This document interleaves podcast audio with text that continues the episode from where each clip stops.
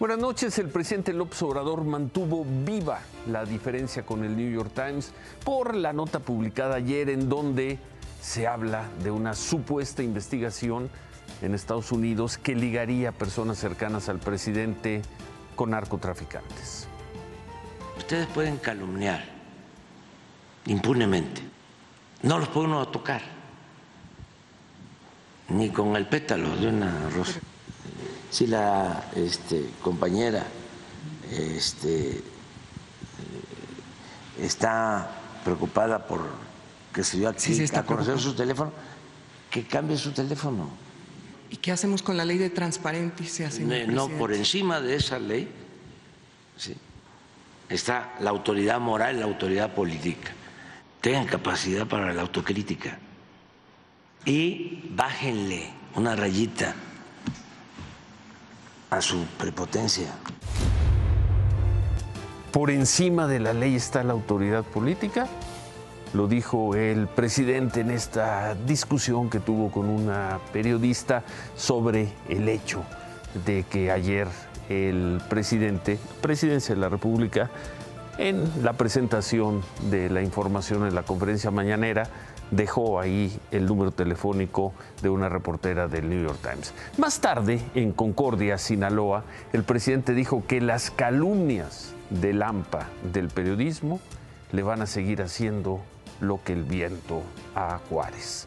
El gobierno de Estados Unidos, que ayer negó que existiera una investigación en aquel país a personas, investigación a personas cercanas al presidente López Obrador, hoy Hoy fue crítico el gobierno estadounidense. La vocera de la Casa Blanca condenó que el gobierno mexicano hiciera público el número de teléfono de la periodista del New York Times. I know the U.S. has had a complicated relationship with Mexico before. I wanted to get the White House's reaction to President Lopez Obrador doxing a New York Times reporter in a press conference. Oh, well, I well, I've not seen that. Obviously, that's not something we support.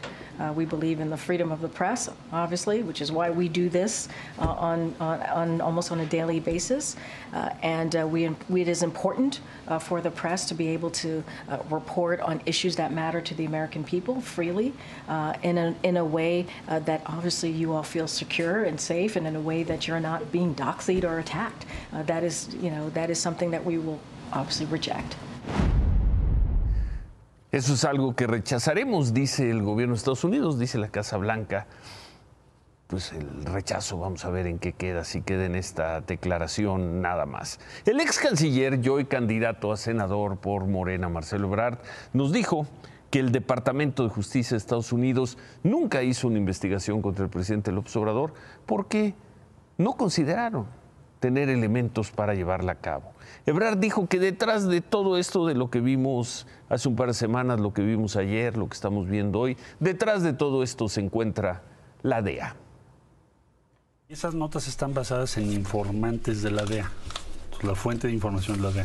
La DEA ha hecho esto muchas veces, no, es algo nuevo. ¿Por qué están haciendo eso ahorita, la, la DEA? ¿Por qué lo está haciendo ahorita? Pues porque estamos en un proceso electoral.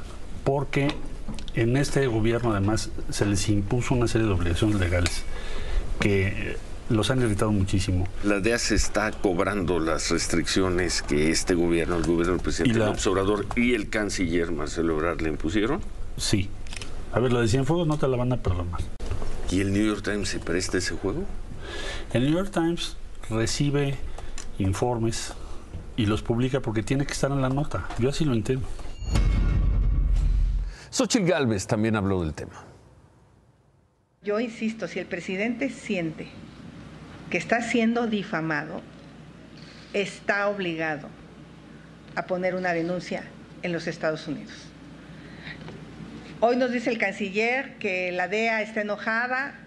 No sé si la DEA está enojada o no con México, pero la DEA tiene testigos protegidos y el presidente con testigos protegidos abrió casos de investigación tremendos contra la oposición. O sea, cuando se trata de la oposición, el presidente le da credibilidad a los dichos. Cuando se trata de su gobierno, de sus familiares y de sus allegados, son calumnias. Que se investigue y que se haga público.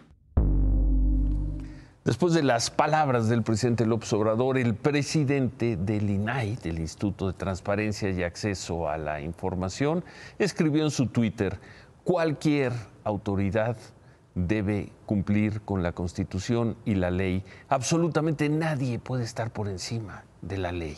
Lamentamos que desde la presidencia no se advierta lo grave que puede ser la divulgación de información de cualquier persona, especialmente de una periodista.